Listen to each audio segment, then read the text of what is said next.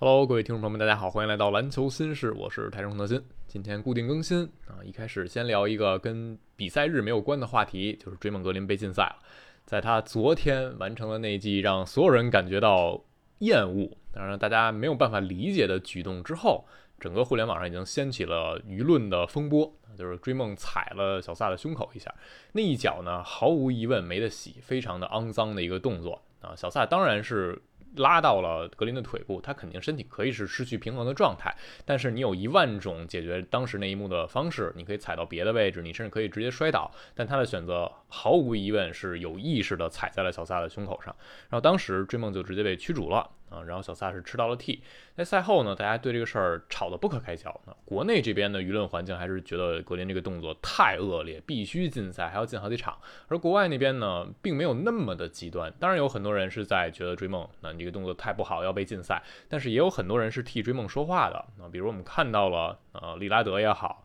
小托马斯也好，是说如果。小萨没有拉到追梦的腿，就不会存在后续那一系列的东西。所以呢，追梦啊，有人甚至觉得啊，他被驱逐都已经罚得太严重了。那关于这个事情，我昨天写了篇文章，我当时的分析呢，是我觉得追梦不太可能被禁赛，因为你回顾过往的一些履历，很多这种禁赛的处罚啊，基本上要符合几个条件：第一，这个动作当时就是非常恶劣的啊，基本就是直接驱逐的；第二呢，一般来说要给对方造成一定的伤害。啊，这个会让你不得不做出一些禁赛处罚，比如说卡鲁索被啊格雷斯阿伦拉到之后，他的手是骨折的。然后去年在季后赛的时候，佩顿二世被迪龙拉下来之后，他的手肘也是骨折的。当时这两件事情都引起了巨大舆论的反响啊，就就就很多人提出一种说法，说应该是受伤的球员伤多久，你就要被禁赛多久啊。但是那两个人只被禁赛了一场球。而这一次呢，格林踩完小萨之后，赛后小萨就接受了 X 光检查，结果呢是没有明显的伤害的。然后今天看到他有一个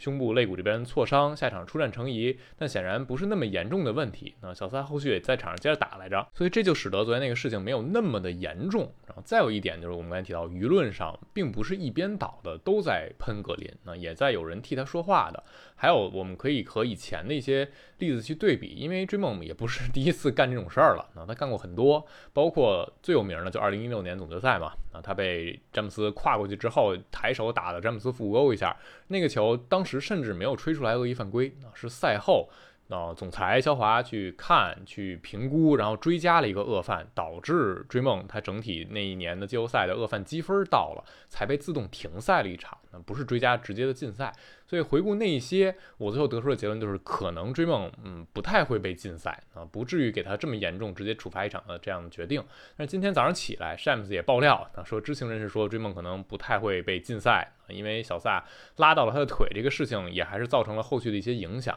Shams 的爆料啊，通常大家都当新闻来看呢，他觉得这事儿也就这样了啊。可是没有想到，一会儿 NBA 官方发了一个声明啊，追梦被禁赛了 G 三这一场球，还是禁赛了。但是这个禁赛理由是我之前确实没有想到的，那说部分原因是基于追梦过往的非体育道德的一系列动作的历史。这就相当于是什么呢？很简单，意思是这个事儿如果发生在一个初犯身上，有可能我们就不禁赛了。但是你是惯犯啊，没有办法，不禁不行，因为我们会觉得你这个事情造成了更恶劣的影响。那我在昨天在分析的时候，可能就没有想到会因为过往的这些履历给追梦去进行这样的处罚。那有一种以儆效尤的意思啊，你被拿成当典型了，所以最后禁赛立场呢，我相信无论是勇士还是对面也都还是能接受的。当然有很多。国内球迷觉得应该禁赛更多场啊，不过就禁赛这一场，对勇士影响也非常非常大了啊。追梦下一场，那勇士回到主场可以说是生死战了，零比二嘛，你要是再输零比三，历史上没有人能翻盘了啊。所以这场球没有追梦，对勇士影响会非常非常大啊。就不仅仅是追梦它在功能上的一些作用啊，勇士的内线有多孱弱，我们已经看到了。上场比赛追梦和卢尼遇到犯规麻烦的时候，他们这个体型就是有点对不上国王，所以看看勇士下一场的情况吧。说回今天的球啊，前两场我没怎么看，结果也都在意料之中啊。凯尔特人二比零老鹰了，这组实力差距非常大。然后骑士把尼克斯打花了，打成了一比一。我是稍微更看好一一点骑士在这一轮的啊，因为尼克斯他的攻坚呢，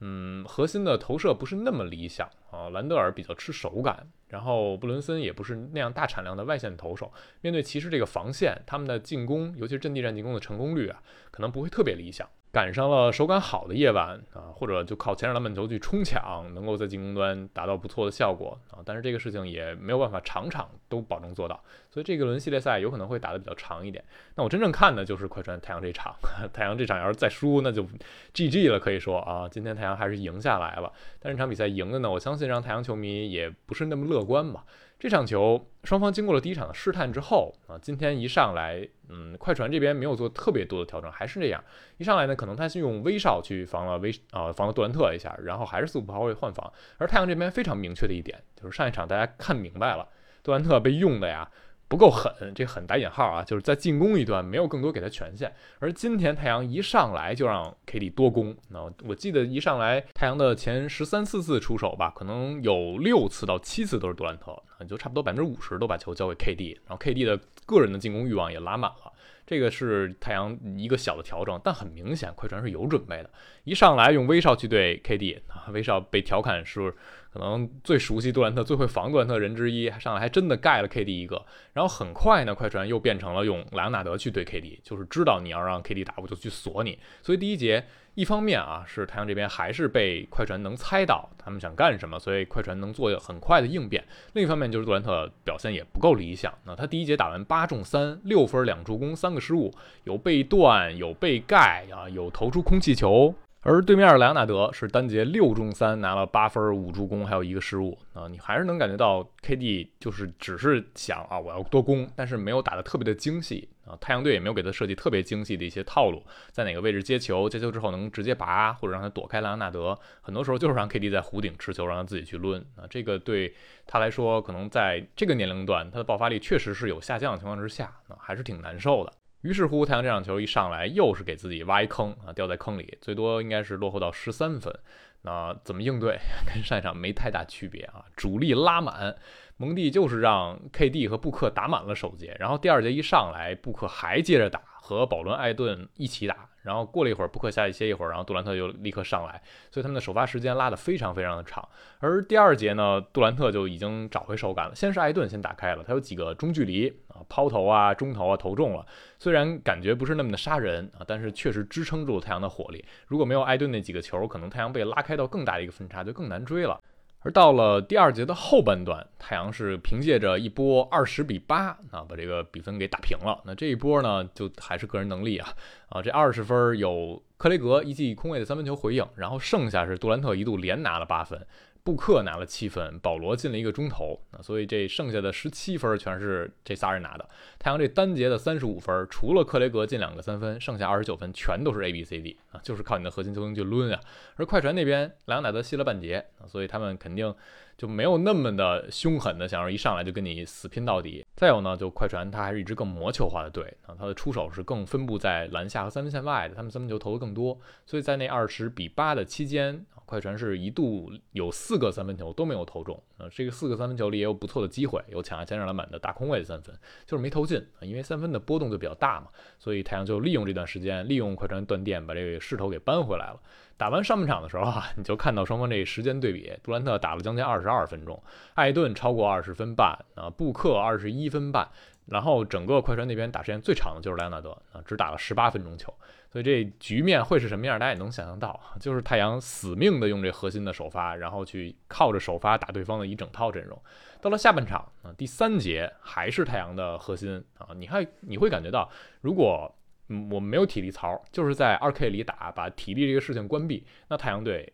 嗯，应该是比目前没有乔治的快船优势大挺多的。那他们的核心阵容，整个的天赋层级还是更强的。第三节就进入了布克个人能力的时间啊。布克上一场比赛他的三分球是三中零，那今天就把三分球投开了。第三节单节布克是十八分球，还送出了四个助攻。这四个助攻呢，就变成了十分，也就是太阳单节这三十三分球啊，有二十八分都来自于布克自己得分或者助攻得分的。然后这一节相当于太阳完成了反超啊，把这个比分的优势稍微建立了一点，而且整个第三节杜兰特和布克是打满的，而到了第四节一上来啊，这俩人还在场上站着。当然，KD 打了两回合下去喘了一口气儿，但但是布克是在打到垃圾时间之前啊，就可能就几十秒垃圾时间啊，他整个下半场是打满的。而布克今天状态真的非常理想，第四节一上来。就还是呢太阳这边他们的核心球星整个的天赋层级是更高的，而且今晚非常重要的一点就是保罗打开了，啊，他和艾顿这个二人转，包括和比永博的二人转，因为保罗能进中投了，所以在末节的时候一上来啊，太阳队就把这个势头给建立起来了。